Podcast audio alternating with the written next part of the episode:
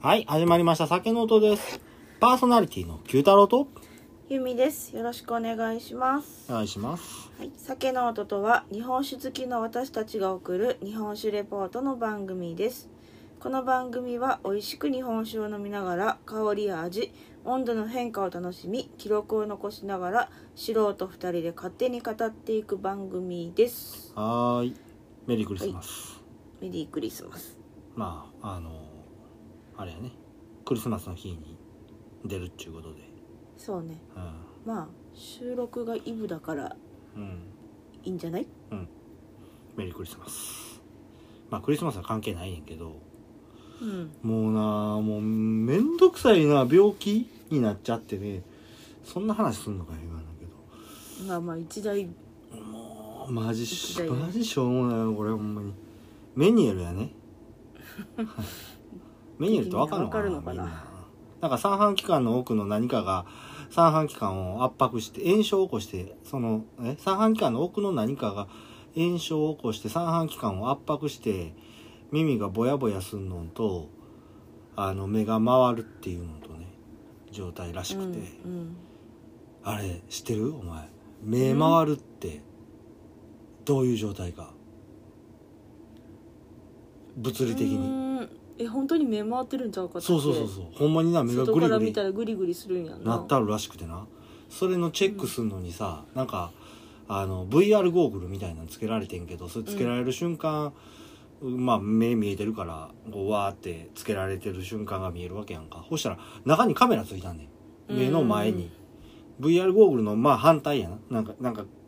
ゴーグル覗くこのあれじゃなくてカメラが2つついてあって、うそれを見守ってなんか検査じゃはってなうん、うんそうしたらうんあ、目回ってんねー、言うて。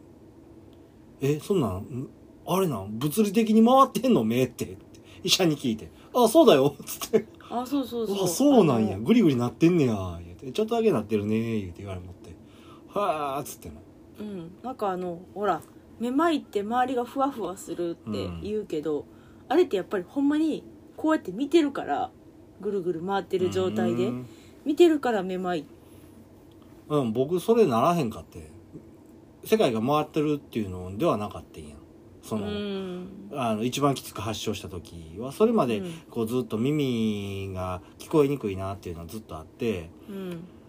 それがし45日あったんかなあんであ耳くそを毎日ほじってるしほじりすぎなんかなと思って僕べちゃべちゃ耳くそやからさ綿棒でグリグリグリグリしてるから突っ込んでんのかなと思ったんやけど全然それが治らへんくて普通の耳かき入れても全然変わらへんしなんやろうなと思ってて医者に行こう医者に行こうと思っててちょっとあの前日があの夜中の3時に起きてで朝5時に出荷いかんなんかってんけどそっから寝られへんけどもういっかと思ってそのままねあの前日というかその日やな、うんうんもういっかと思ってそのまま起きてあの仕事してで昼過ぎぐらいにちょっと時間できそうやったからちょっとだけ寝ようと思って寝たんよねうんうんうんで起きたらなんかおかしいねあれなんかこれやばないみたいな感じになったってうん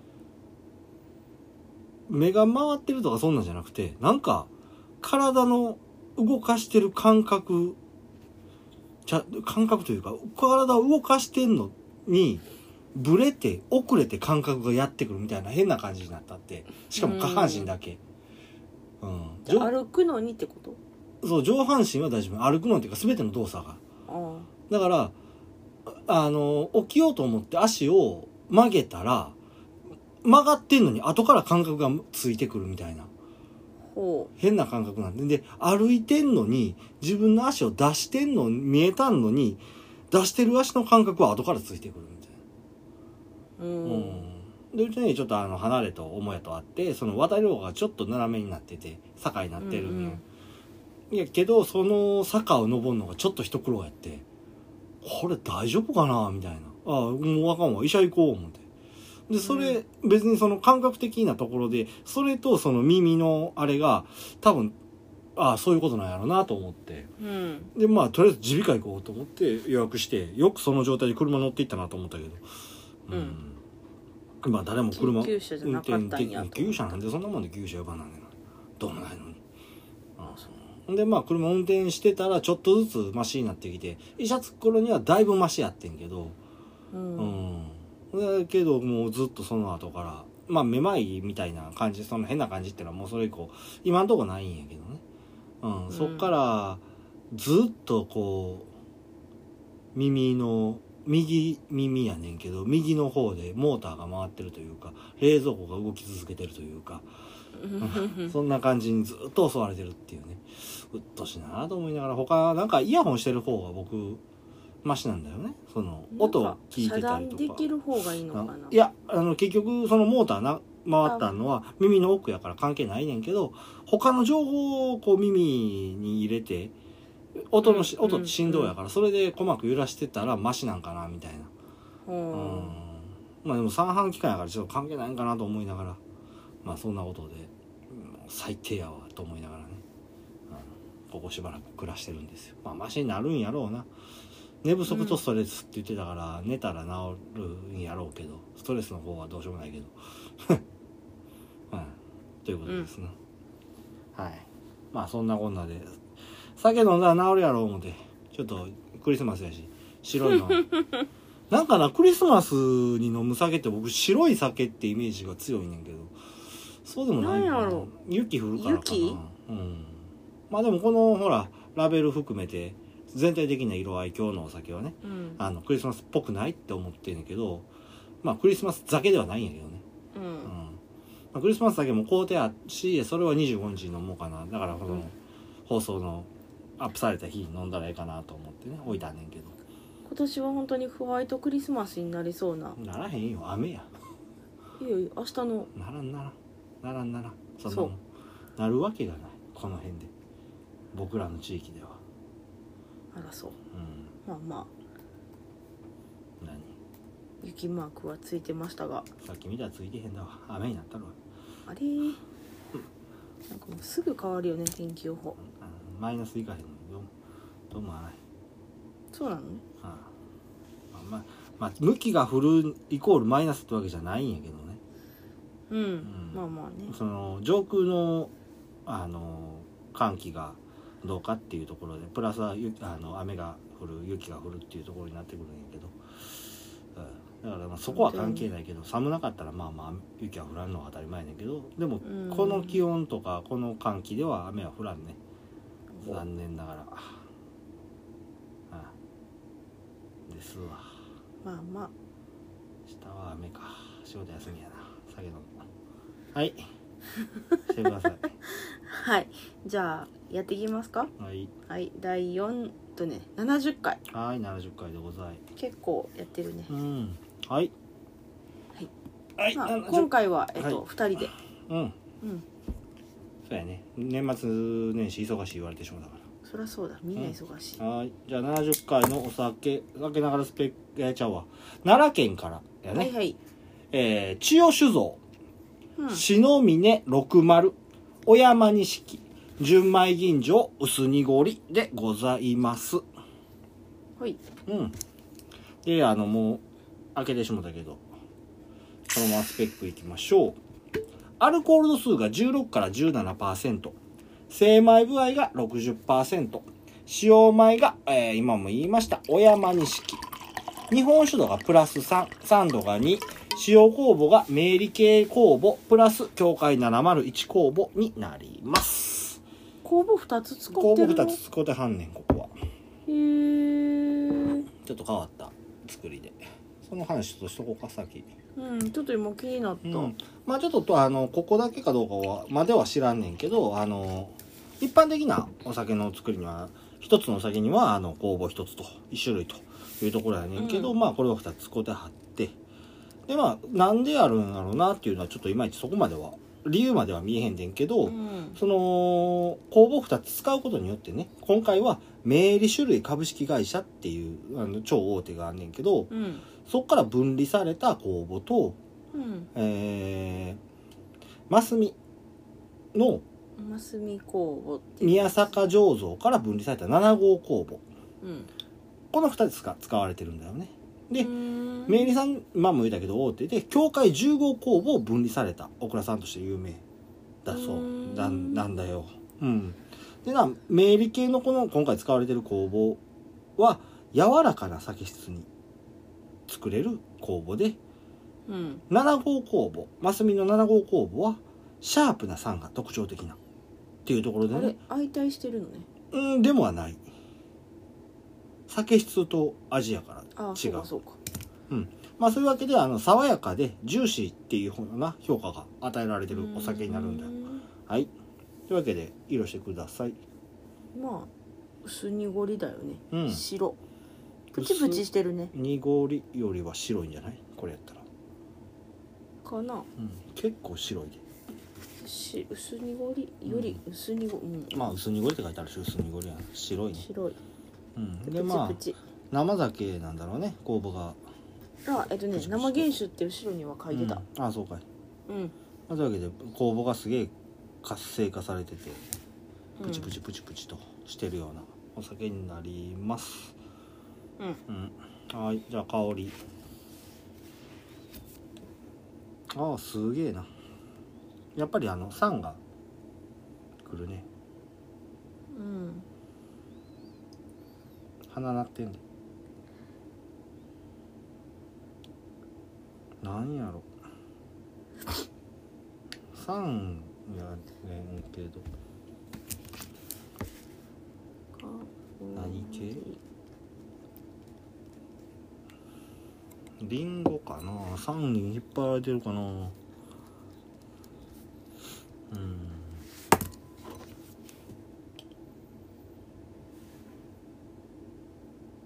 うんリンゴじゃない気がするなね違うよね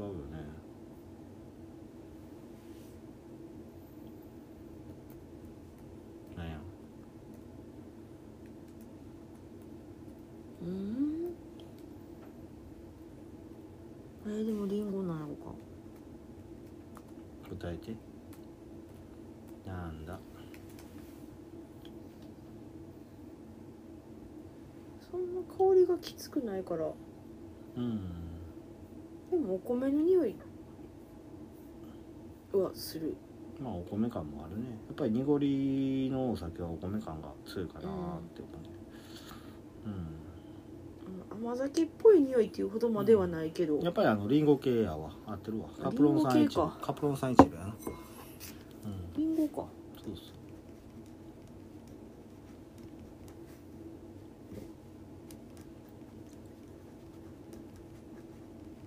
リンゴとね乳酸感もあるんだよねでさらに言うとあのーかすかにセメンダイン感もあってあるうんちょっと複雑なんかなあとはあのうまみあなたがよく言うお出だ汁し感みたいなところもあるしうやっぱりあのまあそうやな複雑なか感じの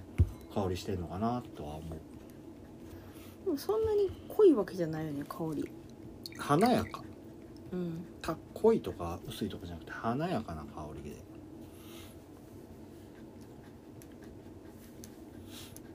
うんはいじゃあ舌触りいってくださいうんなるほど 多分あのプチプチしたんねやろうなっていうところはあってうんやけどその水はあっさりやなサラサラやなそうねうんでもともとこの「み峰」っちゅうお酒はそこまで甘口感があるわけじゃないからそのもたつくところもないしあの、うん舌触り的に口あたりとかそういうところでもたつくこともそこまでないからうんちょっと硬い感じする硬くはないサラサラの柔らかいっていう感じもせえへんねんけどなあのーあのね柔らかいじゃなくて、うん、さらりやなさらっとしたうこう、んあ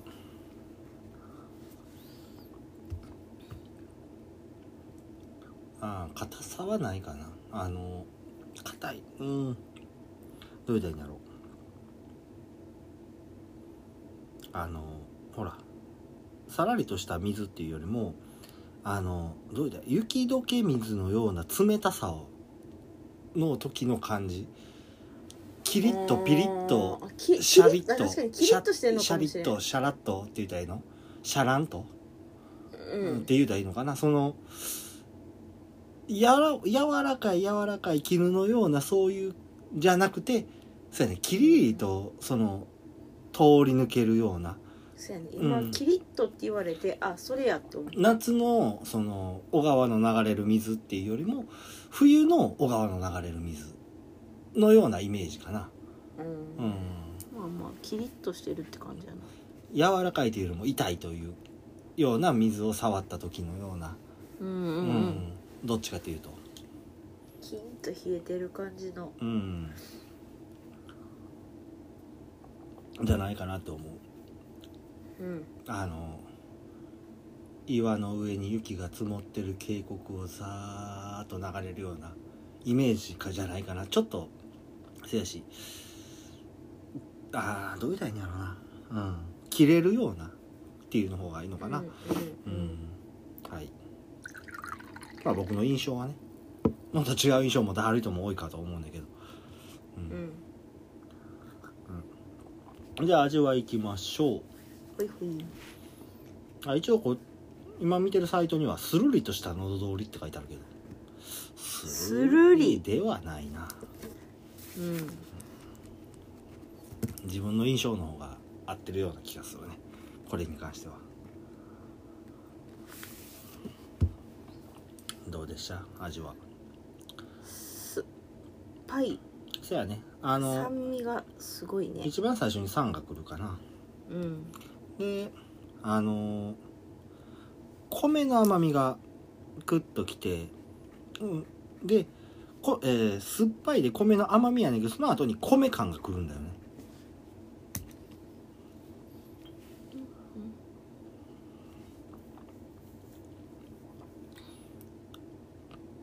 うんわかる鼻に抜けるような米感あるあうる、んほんで苦みがあって渋みがあるっていうぐらいかなうん、なんか苦味渋みが後からうん、二つに分かれてくる感じがするただ苦みはそこまでは強くはなない渋みの方が強い、でこの酸系酸の感じを持ってるところからやっぱりリンゴのイメージは強いかなって思うあのね酸っぱいリンゴかな甘酸っぱいとかじゃなくて酸っうん青リンゴとまでは言わへんけど、まあ、青リンゴは品種によって甘さ甘いのを持っとるからじゃなくてその熟してへんとかそういうんじゃなくて酸っぱいリンゴって絶対あんのよあるやんわかる、うんうんうんそっち系のイメージが出てるかなとは思う、そう口の中含んでるとうんリンゴっぽい味がする、ん、いや酸味でうん、ででも米の甘みはかすかにくる感じやなそうやねあんまり強くはないかなやっぱり日本酒のプラス3っていうところがあってで3度2っていうので、ね、その酸っぱさがよくわかるっていうのは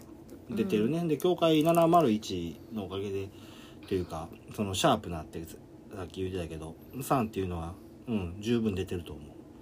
ジューシーっていうのはちょっと僕にはよくわからへんけどで苦みがきてうん、これはううまい酒やなもう何べんも飲んでるけど僕は、ううんん酸味じゃね毎年このねあの白のラベルにピンクの字で「しのみね」って書いてるこの60シリーズはう必ず買うかなっていうぐらいそうやな好きな一本やねまたあの今まで僕が好きやって言うてたお酒とは系統が違うんやけどんそう全然違う、うん結構あの今までのってさうんどしっと酒のあその、うやねお米の甘みが出るようなお酒が、辛口であってもそんな感じやけど、これはまた全然系統違うもんん、そうやねね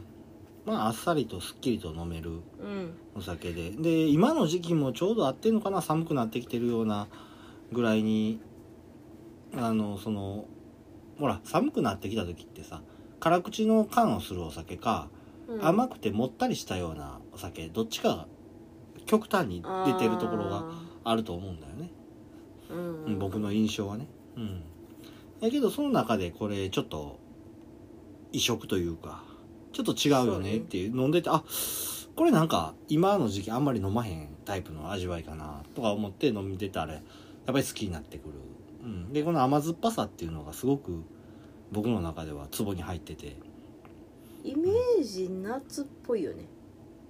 味の味わい的なとこうんかろなで言うたらキリッとしてていやそこまでな夏に飲むほどのキレはないあー夏に飲むほどの酸はないうんすごく僕今この時期に飲むのが好きやわうんうんそやねああなんかあの飲んだ後のうん口の中がすごいうまみうんまああの3強いね飲み込んでしまってしばらく経ってかうらんね、余韻に浸ってる感じはすごい口の中がうまみがあるうんそや余韻も長く余韻あ長るいんよね、うんその結構キレあるのかなと思いきやうん切れてはくるんやけどちょっと余韻も長めにあってなかなか面白い複雑な系統のお酒かなっていうのは余韻いい音に人員の韻あそうですそうですうん余韻が長い長い浸れる余韻に浸れるっていう感じじゃんうんでここでうまみが口に残る、うんそうやね長く飲めるから一回飲んで一口飲んだらうん、まあ言うてガバガバ飲むねんけど僕は結構でもこの酸味とかもあるからかもやけどうん食って飲んだ時に結構キュッてくる感じはうんアルコール度数以上に感じるああそうやねアルコール感よくわかるよアルコール感ね結構しっかり、うんそうやねフルーティーでジューシーでっていうような酒がほんまにそういう華やかな酒が好きな人はちょっとそこ引っかかるかもしれへんねアルコール感がきつく出るからそう私そうやわ多分、うもう最近言うてね辛口とかもん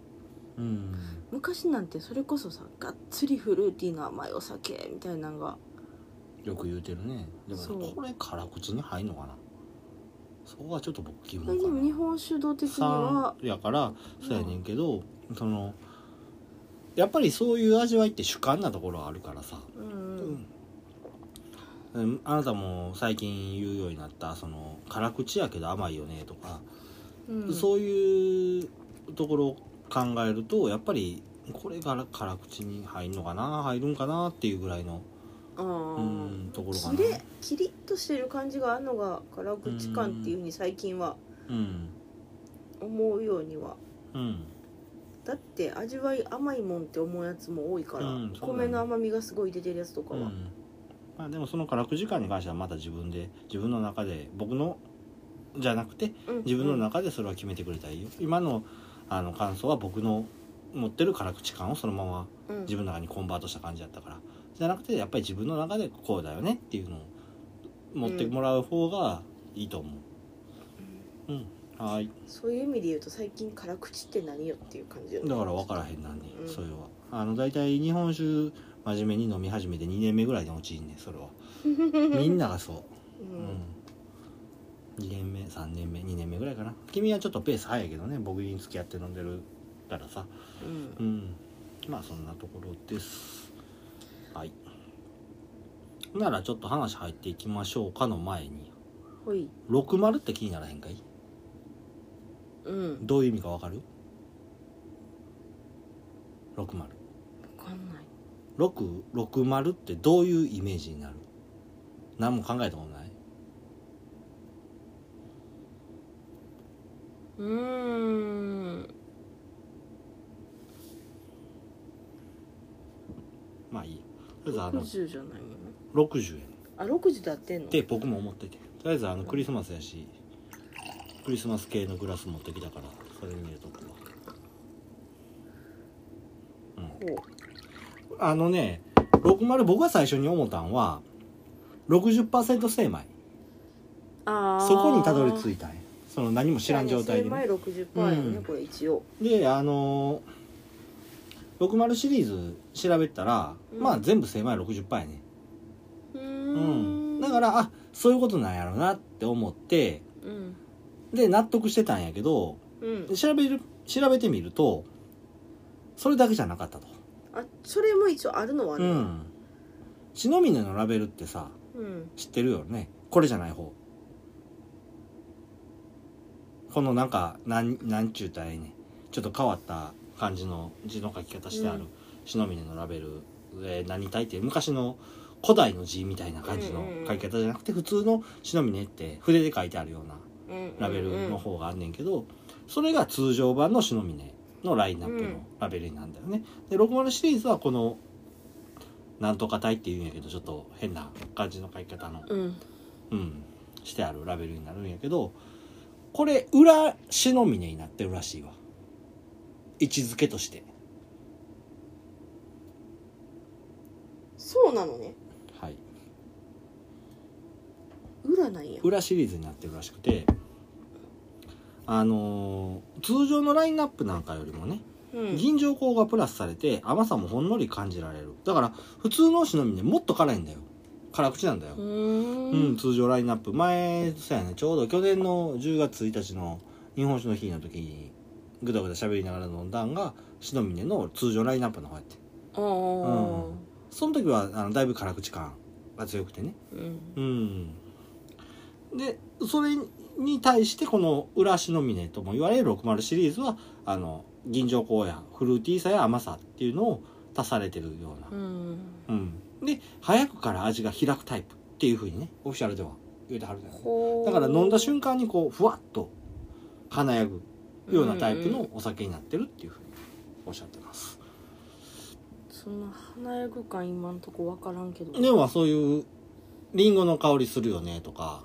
あそういうとこうねん、で華やかな銀条香もしたるわけやんか結局、うんそういうところしてがるしあのはんその最初にふわっと開くっていうところなんだよどうそのシャンパングラスみたいなんで飲んでるけど全然味それは違うよね美味しいかどうかは聞いてんだよあこっちの方がうん甘み感じるうんなるほどまああの薄いグラスで口つけて飲むからそういうところもあるんやろうけあどのさっき感じてたうあん酸っぱいっていうのがうんなマいシになるマシになるのかうんうん、うん、なるほどまあまああなたはそっちの方が合うてんのかもしれへんねう、うんんこのなんか同じやんなと思っちゃうそれは飲み飲む器で全然変わってくるのは当たり前よ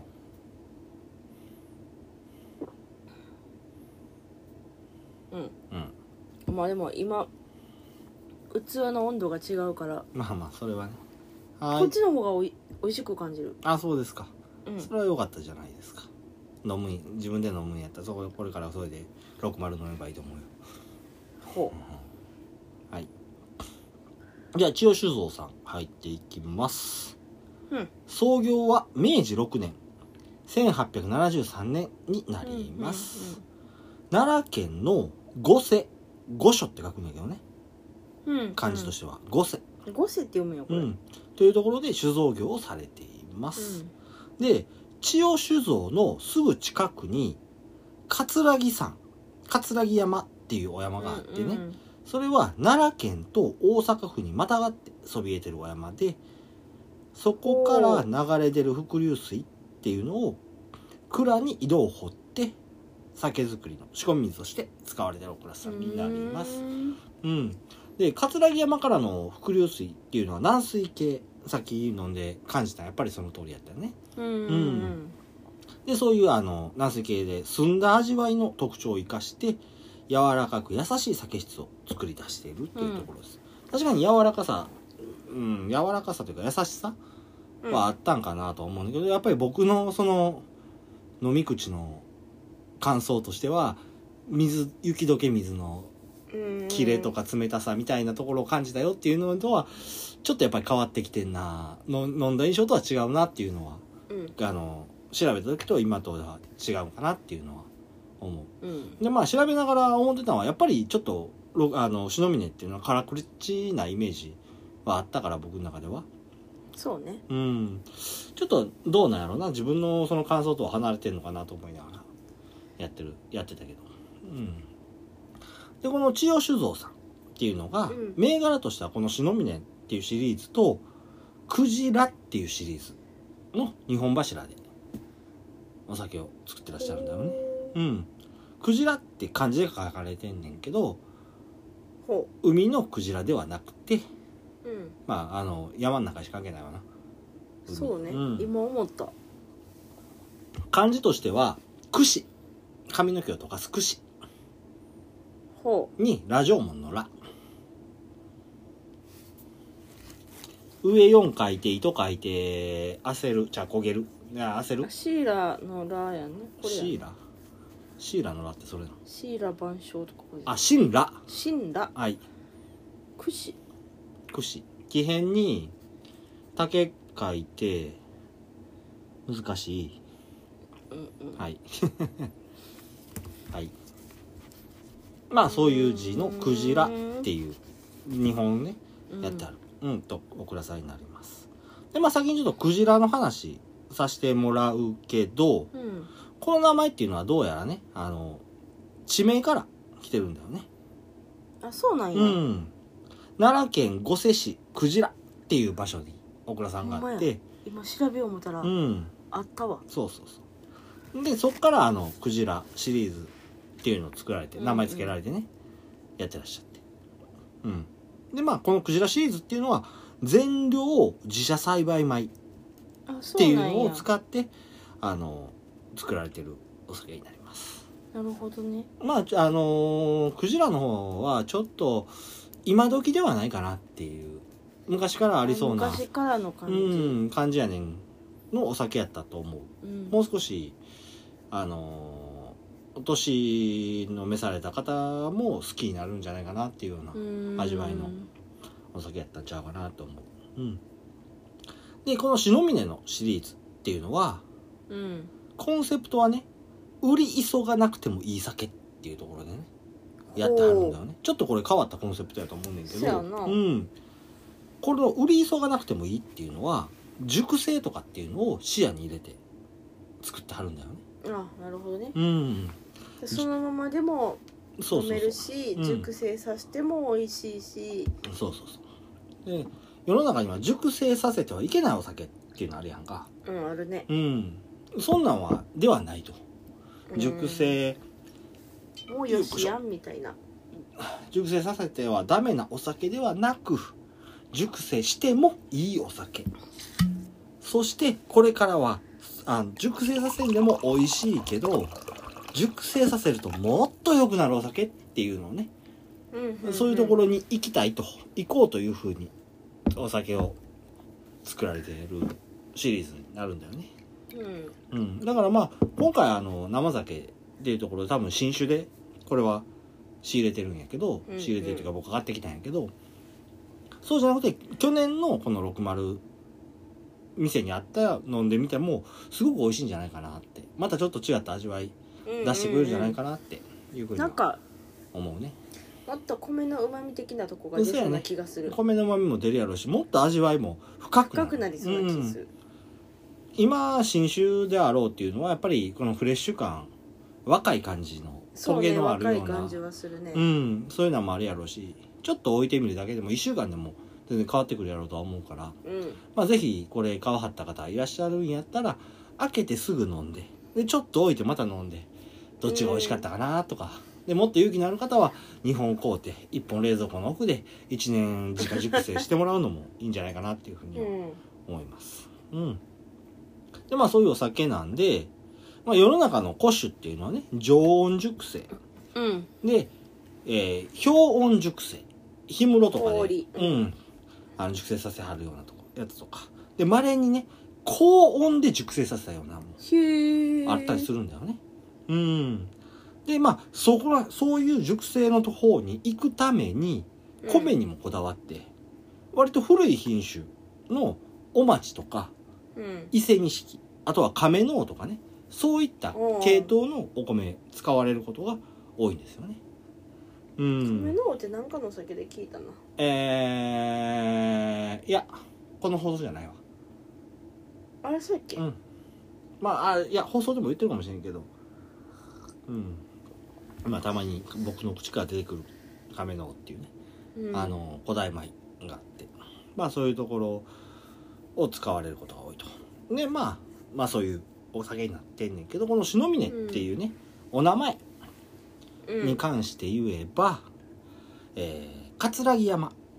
の別名に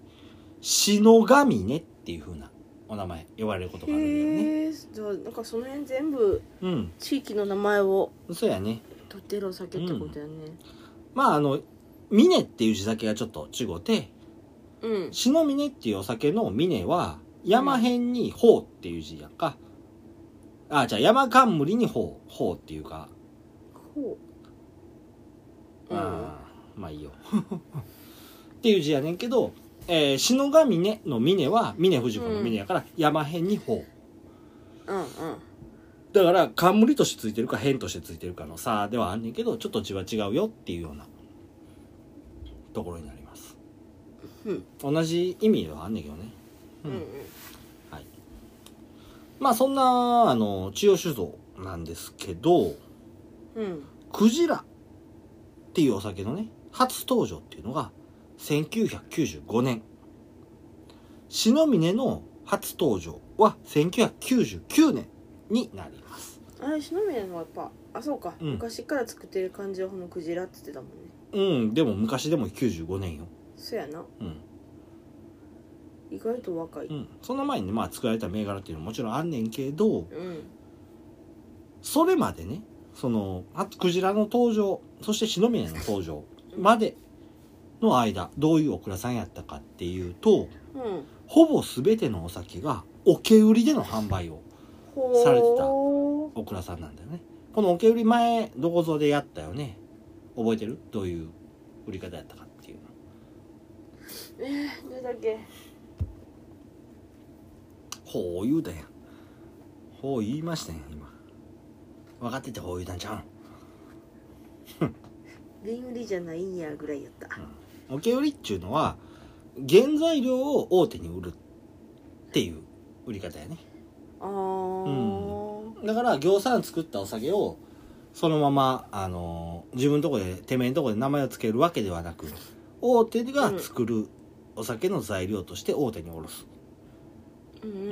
んでおその大手がてめえのとこの味の酒に混ぜ混ぜしてそれをてめえのとこの銘柄で売るというような売り方まあこれ前にもメリットデメリットのお話はしたんやけどメリットとしては、大手が、えー求める酒質のところまでは技術力を上げてくれるうんそして大手が欲しいって言うてる間は、えーだんだけでも買ってくれるとそういうことねうん、デメリットはその全く逆大手が欲しいっていう酒質にしないかんからてめえんとこの独創性はなくなるうーんで大手がいらねっつったら一切売れなくなるっていうような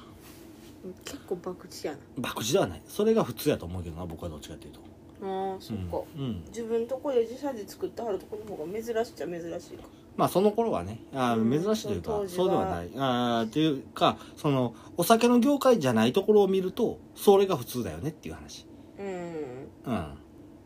トヨタの下請けの部品工場は全部トヨタが欲しいっていうような品質のものをくれあのトヨタに送ってるわけやんか、あそうねうん、トヨタが全部自分のところで作ってるわけじゃないからね、うんうんうんそういうところを考えるとやっぱりそういうのが不思あの普通であって先業界で言うたらまだ別の話だよねとはなってくうんるよね、ううんん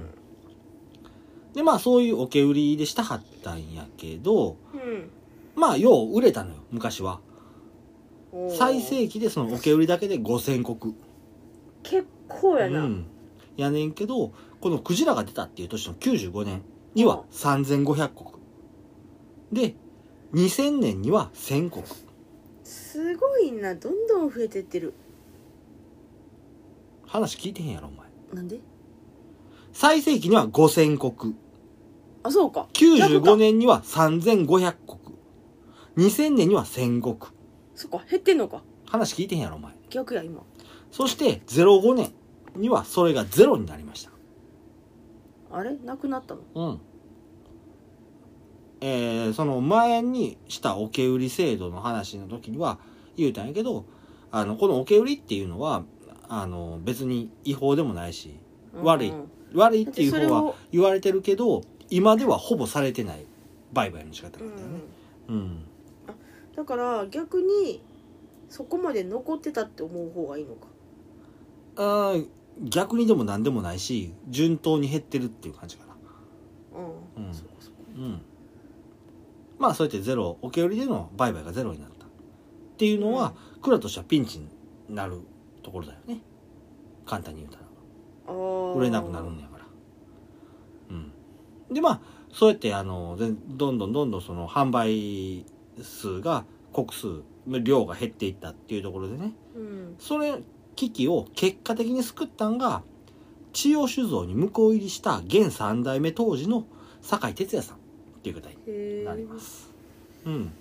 まあこの方だけがっていうわけではないんやけどだからまあ結果的にっていうふうな言い方したんやけどそっね、か受け売りをずっとやっててうん、い並行して蔵で自分で売ってたわけじゃないのかやであのごく少量ながらうわ一応やってはったうのか、ん、だからあのクジラの初登場が95年で95年の時にはおけ売りで3500個は売た売れたって、あそうか、うん、ちゃんと話聞いてね、え聞いてたんやけど、うん、ゼロになってピンチゼロになるとピンチって言ってる、あそうやなうん、まあでもごく少数になっていくだからどんどんどんどん減っていくような状態の時に手を打ったか打ってへんかによってグンと変わるよねそうねでこの篠峰が初登場したんが、まあ、1999年って言ったけどその1999年の時は限定流通あやったと、そうなんやで2000年からあのこれはこう、えー、特約定販売になったのかな、うんうんうん60にかあ篠峰に関しては、ね、けどまあ普通に流通を行うためのが2000年とでその2000年の時は戦国ほうほなんかクジラが出た時には3500やけどその後篠峰が出た数年後には5年後にはもう2戦国までじゃああの戦国まで減ってるとういうような状態やから、まあ、何もしてへんだらどえらい目にも遭うっ出てないたよねってねいうことなんだよね。でまあもう言った通りその現3代目のあの酒井さんっていう方がうん向こう入りされて結果的にこの小倉さんを救ったっていうことになるんだよね。うんこの酒井さんっていう方はどういう方なんやっていうとうんあのー生まれ育ちっていうのが北海道の方で、えらい遠いとこうん、で、あのー就職は、うんえー山梨や山科え山梨山梨あやと思うのワイナリあそうなんやうんワイナリーやったんーやそうに就職されて、うんワインを作ってらっしゃったっていう方なんだよね。でそれが東京で開催された種類研修会っていうところで種類は酒類酒類禁止研修会、勉強会みたいなのがねうんううんん、営業会やったかな忘れたうんでまあ千代酒造の娘さんと出会い28歳で結婚されまし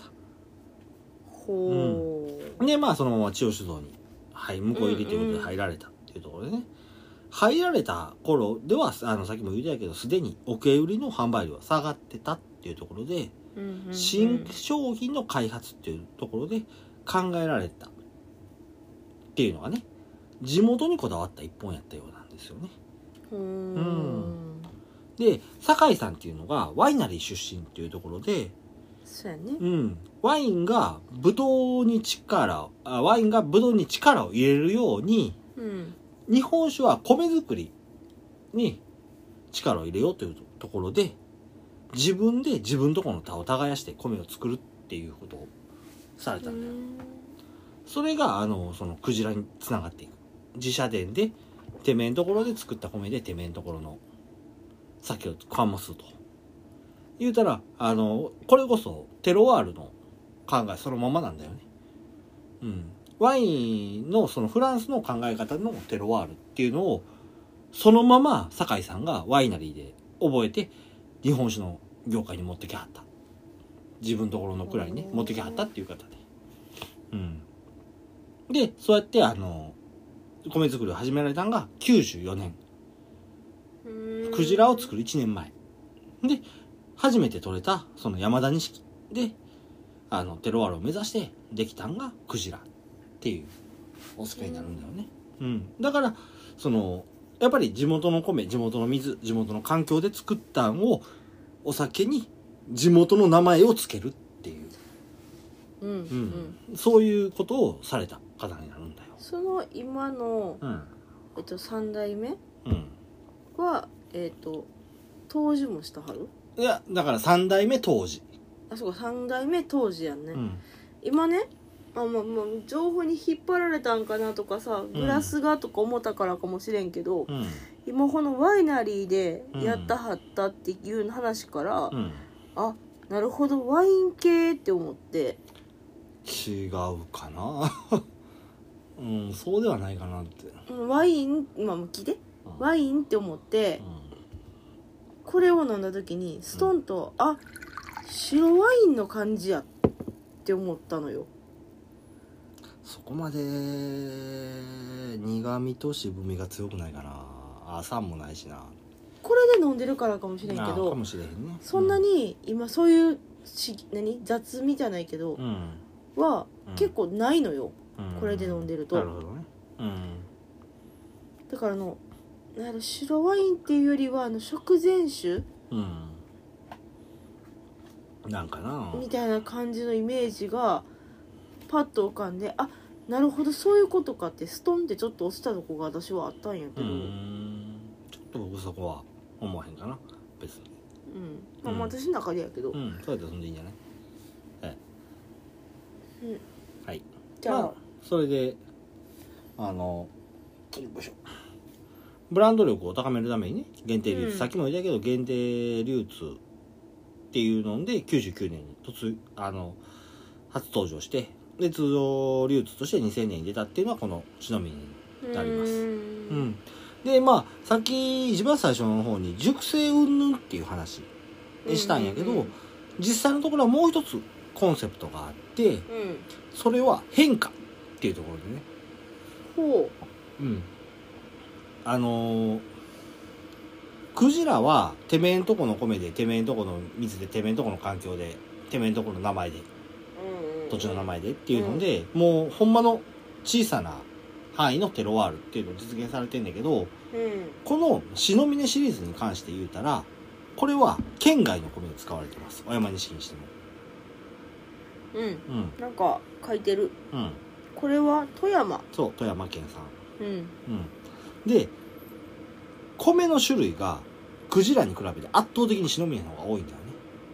あそうなんや、酵母の種類も圧倒的にシノミヤの方が多うん、うんうんいでさらに言うと季節商品も出してるし、そうねうん、秋の酒春の酒夏の酒言うてうん季節商品も出してるしでこの濁ってる酒綺麗な酒とか言ってねうんうんいろいろ出してたりであとは裏シリーズ今今回の60は裏シリーズだけどこういうふうに全然違う系統の酒も出したりしてちょっといろいろうんされてるようなうんシリーズいになろるんなチャレンジしてあるってことかうもしれない、んだからあのやっぱり人によってはその篠峰の方が千代千代酒造の中では知ってる人が多いんじゃないかなっっていうところもちろんあるんやけどねでもあの僕はやっぱり千代酒造の一番の柱それは売れてる売れてへんの話じゃなくて一番やっぱり、うんしあのこの酒井さんが芯に持ってきたのはクジラの方じゃないかなっていうのは、あー僕は感じてるあうん、ーうんクジラの方飲んでないからなんともいやでもこの話とかしてたとし読んでたりうん君が聞いてたりしてても多分そう思うんじゃないかなっていうふうなのはうんうん僕は思うところかな、まあ僕は思ってるからそういうふうな話し方になるかもしれへんけどねまあうまあねんよいしょだねそのずしどしっとした一本そのクジラっていうのがあるからこそ篠峰でいろいろできるんじゃないかなっていうあうん、そういうふうに思えるお酒なんだよね、うん、だからクジラはその何も変えず今までのその酒井さんがしてきはったことをそのままお酒に変えてあうんいろんなチャレンジングなことはこのシノミでしたらいいんじゃないかなっていうようなふうにチ僕ャレはンジ酒うんチャレンジだけではないけでどはないけどまあまあこれもこれでしっかり美味しいでしいろいろあの新商品とかも出してはったりもするしねう、んうんまあだからまあある意味ほら一番最初にも言ったけどうんちょっと他のお酒とは違う感じのうんお酒っていうのはそうだよねそこかもしれんね、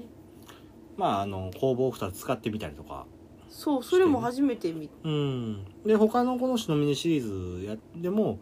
あの今回やったら明理系と7号系で使ってはったけど、また全然違う工房で2種類使ってはったりとかうんいうのありもあえっるたりとす思うあったりするしまあそうやっていろいろしてはるようなうん大倉さんになります、はい来ましたよほいいしょ香りなんかでも今日すごい聞いててうん若干クジラどんなんなんやろうって思ああ辛口系のええ酒やであれはうあそうなのねなおあのあれやな濁り酒を感した時の香りやなまんまあそうなのほら一番最初買った時さ、うん濁り酒感はあんまないよねって言ってたからあほんまやそうやろあアルコールもすごい鼻ツンってくる、うん、うんうん味わいおほ辛やろ随分とーすっぱ酸っぱいねい辛いじゃないああ確かに酸がすごい上がってるね酸上がって他がおさそう全然教わったからすごくすっきり爽やかな味わいになってで辛口思ったほど上がってへんかなうんなんかちょっとこのほら何濁り酒感の香りがあるって聞いてたからし、うん確かにと思ったから、うんちょっと甘み的なもう感じんのかなみたいなあー最近思うんだけど濁り酒ってそこまで甘くないわないねな、いやでもなんかそんなイメージを勝手にさ頭の中で作ってて飲んだからちょっと衝撃やったうん今うへえどうだまあそういう感じかなアルコール酒アルコールとあとえっと濁り酒の香りの香りじゃない濁り酒を缶した時の香り、うん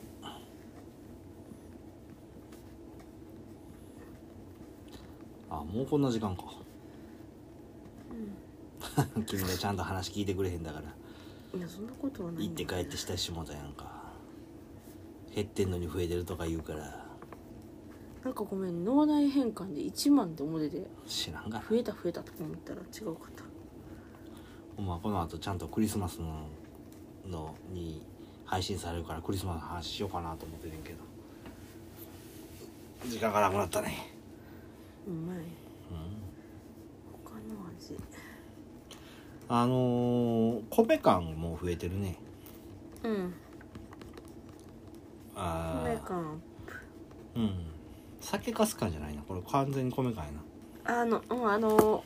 甘酒とかみたいな変なうん変なって言うた変なじゃないそういううん感じではないかすではないなカスではないうん米やながっつりその何綺麗なお米って感じがするまあでもそしたらおなざりな感じで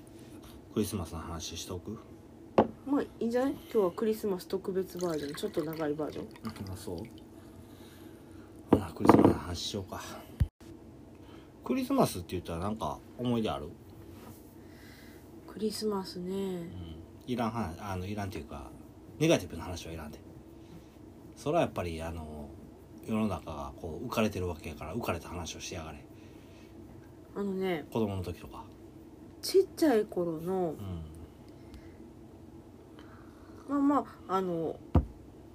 そういう人多いと思うんやけど、ううんち両親共働き やったのねネガティブな話じゃだじゃネガティブじゃなくてあそうなの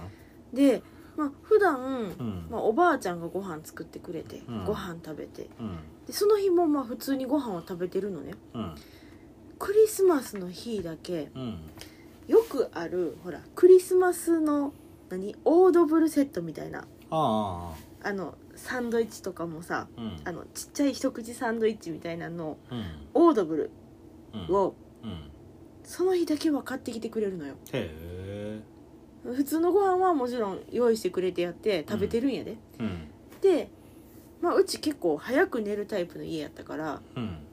まあまあ言うてまあ小学校56年生とかなってると、うんまあ、寝るの9時とかさ10時とか遅寝やなまあでも9時ぐらいそう9時ぐらいやってん遅寝やな遅いかな僕小学校の間中ずっと8時寝てたかあマジ か早かったら遅寝まやさなかの早かった、たはいでもそれぐらいやってう、んうんいやねんけどその日だけは起きててよかったのよへで2425のだから24イブか、えうんの夜にうんそれをみんなで、うんまあ、多分雰囲気を出したかったよねうん暗い部屋の中でろうそくつけてみんなで囲んで食べるのへへへへへへあそうそうそうそうキャン、まあ、ろうそくっていうかキャンドルやであなんかでもそれ が衝撃やったのが一そうあのほんまに一回怖い話して一本ずつ消していくキャンドルがなくって本気でガチ一回ろうそくやったことがあって、へえあそんなんしてたんそうそうそうでそれがうんあかんねんで言ったら10時ぐらいとかに食べてるからあ美味しいのあなんのってそら美味しいやろなめちゃめちゃ美味しくてうんそうなんやなんかその印象がすごい大きいかなへえプレゼントとかはプレゼントは、ううんんあんまりそれるとネガティブになるからうんダメだうんあとえっ、と、まあ、今までそんなにそれはもっとちっちゃい時ね幼稚園ぐらいの時にうん初めてサンタさんを認識したサンタさんがうんタクシーで来た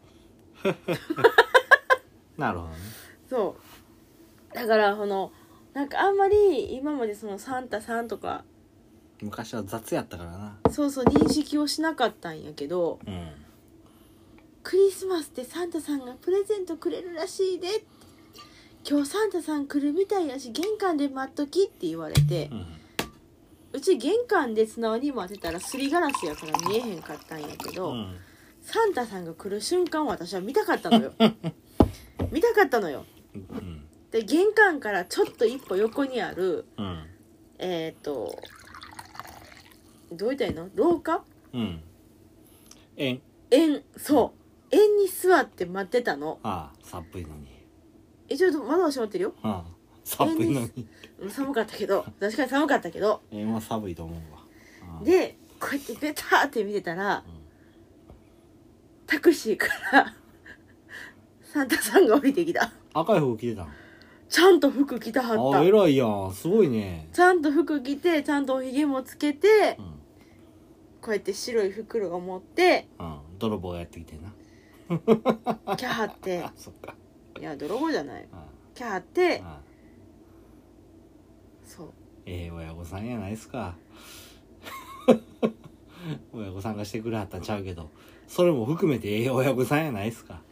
でうそんうその袋の中から出てきた包装紙があお母さんの働いてるスーパ ーの包装紙やってなるほどねでお母さんも多分うっかりしたんやろなうポロッとんうんそのサンタさんに向かって「それまでサンタさんありがとう」って言ってたのに最後の最後にポロッと「課長お疲れ様でした」 って言わはってええ親御さんやないですそかうでもなんとなほくんまにもうそのうおん母さんの職場にはよく遊びに行ってたしうんもうそれこそ事務所とその人やろうなかっていううのろうろしてたからうんこのおっちゃん知ってる気がするとは思っててんけどええやんええ話あるやん意外とうんでそんなとこまで聞いてると思わへんだよろうな、ん次の日ぐらいにそのお母さんの職場遊びに行ったら、うんその課長がすごいニヤニヤして「サンタさん来たかサンタさん来たか?」ってええやんそすうごいれてくれはってええ話やんうそうなんかえそのまある意味衝撃 よサンタさん認識したえでうんうんしかも昼間の2時ぐらいにうんタクシーで降りてきて昼かタクシーで帰ってかはった昼かだからやべたって見てるからさはい、なるほどね。なるほどね。うなんか、すごいだからその嬉しかったんやけど、ええやんうん、タクシーから降りてくるサンタさんのインパクトがすごすぎてもうもういまだに覚えてるそれ、うーんそっかでもちゃんとサンタさんしてくれはってんなよかったやんうん多分このずっと遊びに行ったからその課長さんも結構私のことよく知ってくれたはって、うんなるほどねうんうちはサンタさんいなかったよ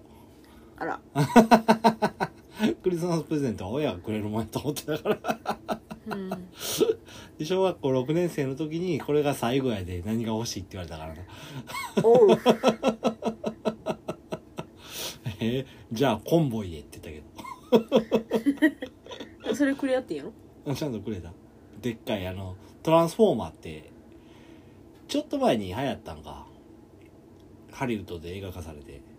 あああのバンブルビーっていうあもうそこまでは分からんうんまあまあまあトランスフォーマージェネシスえジェネシスはあれか別かうんっていうそのロボット、えー車がロボットになるっていう、うんそういうやつトランスフォーマーえトランスフォーマうんーうんトランスフォーマーのそのコンボイっていう司令官のすげえやつのをちょうだいって言うたこれ最後やでって俺思って、うんあそうなんやって思って特にだから僕話振ってるけどクリスマスの思い出ってそんなないんだよねうんあ僕のクリスマスの思い出で一番残ってんのが言うたら思い出の思い出みたいな感じやねんけどーうんほらかあの本場では七面鳥を食べるけどうん日本では今チキンを食べるよねってだからそうねケンタッキー超売れるよねってなってるやんか、うんそれがなる前から、なる前にそのケンタッキーのバーレルを買ってきよったっていうことがあってんけど、あそうなんやうん。それは何があったの小学校の高学年ぐらいやったかな。うんうちのばあちゃん家が、まあうちよりももうちょっと都会にあるとこやって、そこにみんなで集まろうみたいなことになって、で、あの、そこで、あの、そのケンタッキーのバーレル、あの、はうんうんバケツみたいなやつね。うんあれを買ってくるっていうことになって、クリスマスやからっていうので、ほー買ってきて僕は覚えてへんでほんまに覚えてへんで、僕と姉ちゃんが二人でそれを食って「まずっ」って言ったらしいよそれなんかお父さんが喜たまにぶやろうと思って買ってきたらあ「まっず」って二人に言われたそうそう「喜ぶやろうと思ったのに」って言いやろあれそれそれ クリスマスやってひど冷めたケンタッキーはまずかったらしいよ、そうそれよそれをやっぱ思うあのほら今さうんウーバーイーツとかさ出前館とかさうんあったかいの食べれるって言うやん、うん配達圏外じゃんうんここうちはだからあの言うてるやんばあちゃんちはもうちょっと都会やったそうやねあっこは届くのか、ケンタッキーはいや届くとかそういうのはなかった時代やあまだか自分で買いに行って、うん持って帰ってくるじゃあう冷んめる、食うまずいっていう うんそうそんなんやったからそのクリスマスの記憶ってほんまにそこまでないんだよね僕自身はう、んだから余計にその自分が子供の頃はそれでしてもらえへんだって思ってる風になっちゃうんだよね、うんうんうんだから余計にこう人にはしたいよねっていうのでまあいろいろねしてたりもするけどうん、なんかそうあの分かるねんうん持って帰ってくるとまずいって、うんやっぱその場で揚げたてをサクッと食べるのが美味しいやんまあそうやねケンタッキーはねだから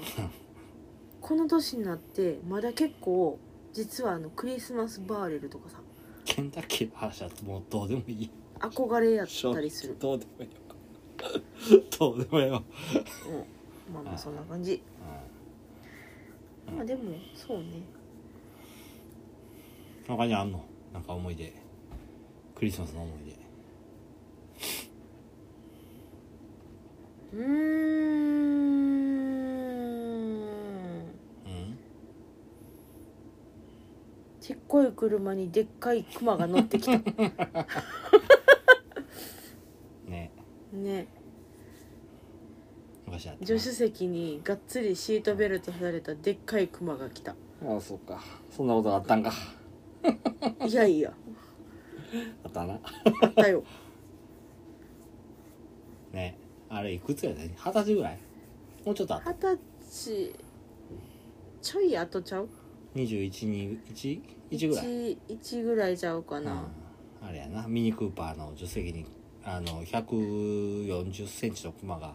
130じゃなかったえ130やったっけ130やった気がするのクマが乗って現れたってやつやなそうそうそううん、でクマがあのークリスマスプレゼントかって思ったら花が出てきたってやつやな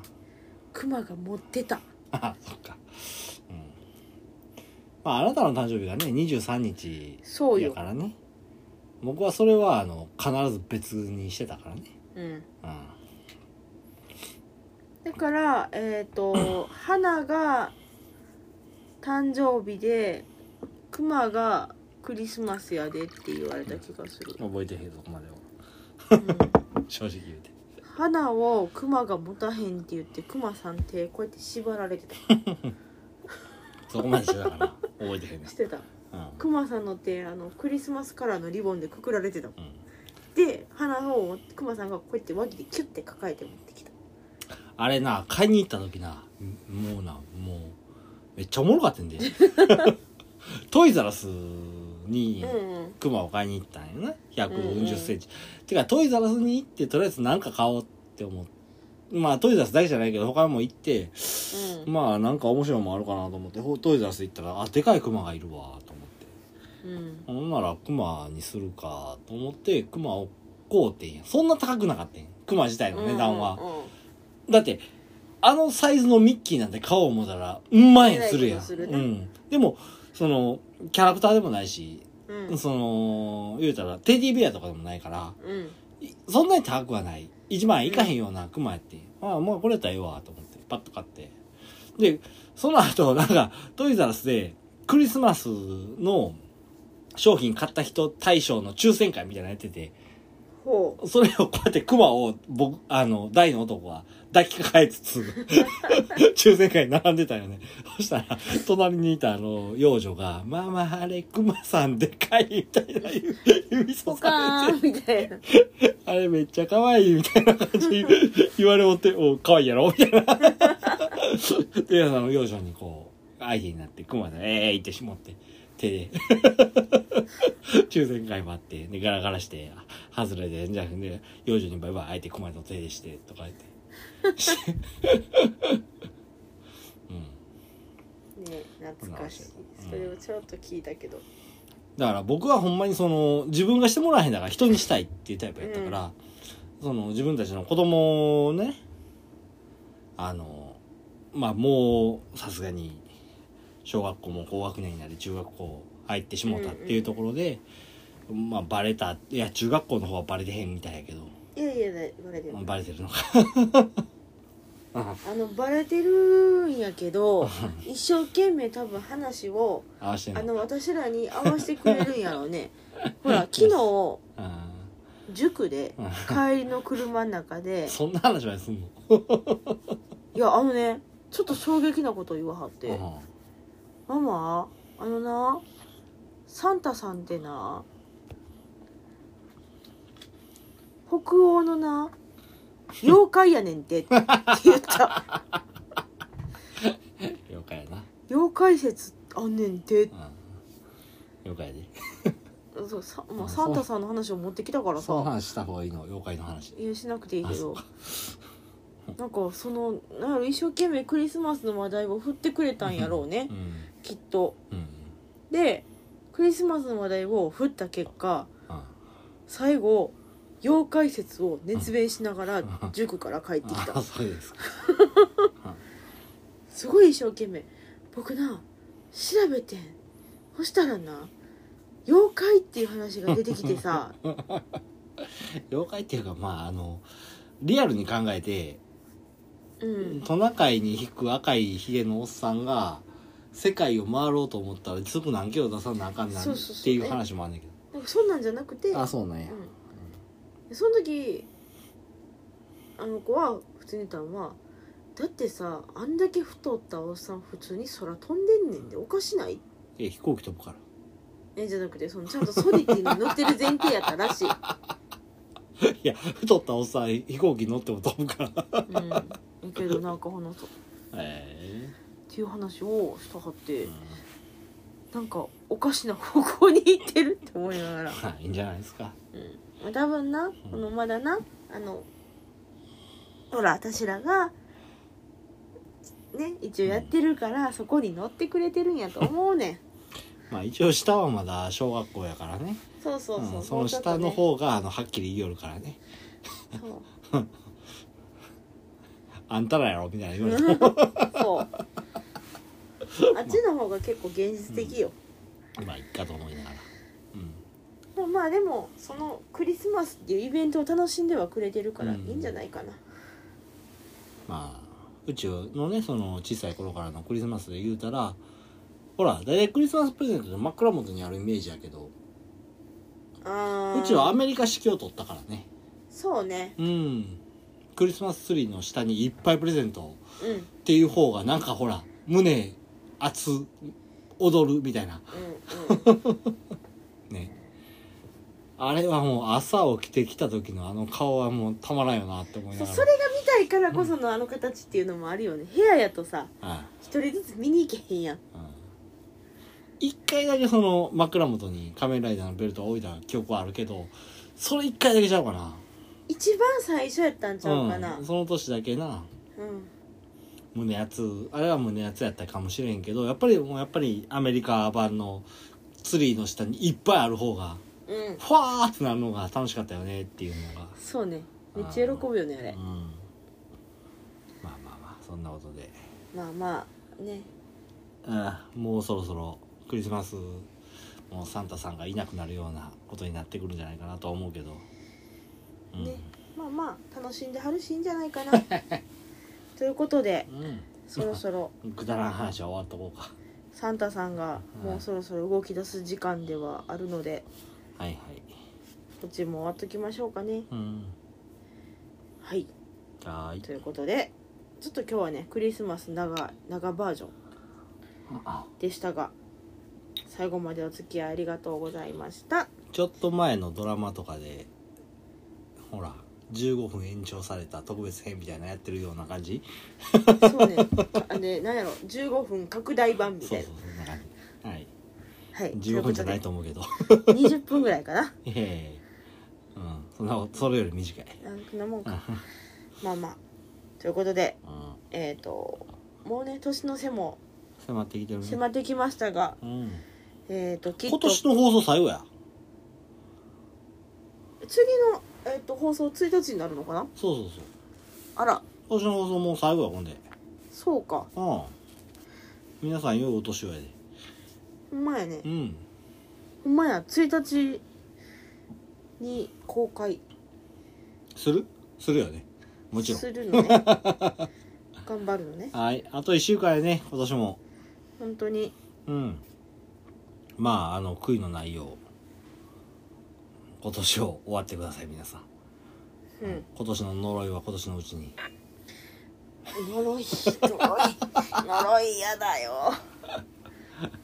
うんはいはいちょっとまあねあの先週ね翔ちゃん来てくれ翔翔くん翔さん来てくれてちょろっと話しましたがうん来月ちょっと来月若干私が、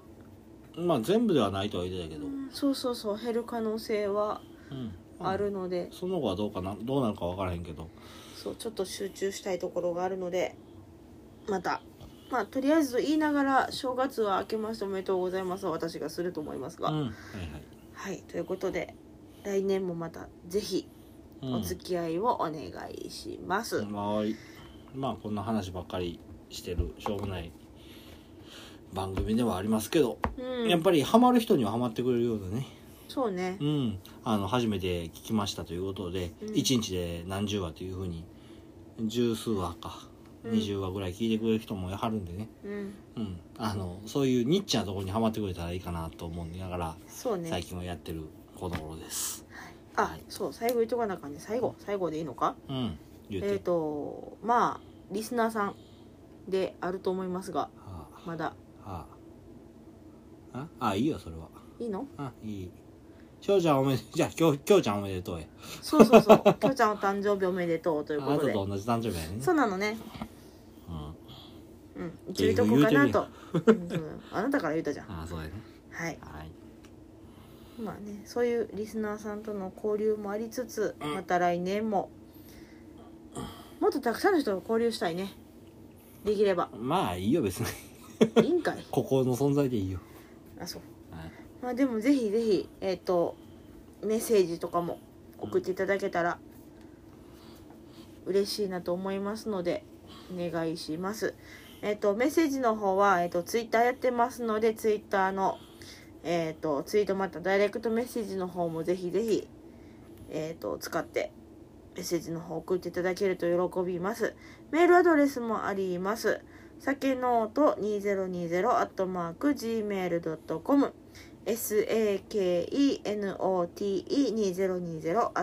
sakenote2020-gmail.com です。うん、はい。あれやね。2020は始めた年やね。まあそうだね、うんもう2年目になるのかそうそう、もう次2022 2位ややしね。なかなかなかなかに頑張ってますね。うん、誰にも評価されずにやり続けいやてるそんなことはないじゃん。僕たちえ そうなのちゃんと聞いてくれたハルリスナー様いるんだから。はいはいはい。ということで、また来年も、2022年も、ね、うんちょろちょろやっていこうと思いますので、また、よろしくお願いします。とちょろとちこょろろでじゃないよ必ず毎週やっていくやそうね、どんだけ体調悪くてもやるもんね。うんあんたは体調悪かったらやらへんけいやもうあれは無理よ、あの日 は。この前あかんかった日うは。んやばかったよ。うんはい。まあ、そんな日もね、ありますが、なるべく毎週1個。うん、まあその代わり毎週以上はやらへんけどねそこまでそうね、それ以上は、まあ週1でやっていきましょう、ということではい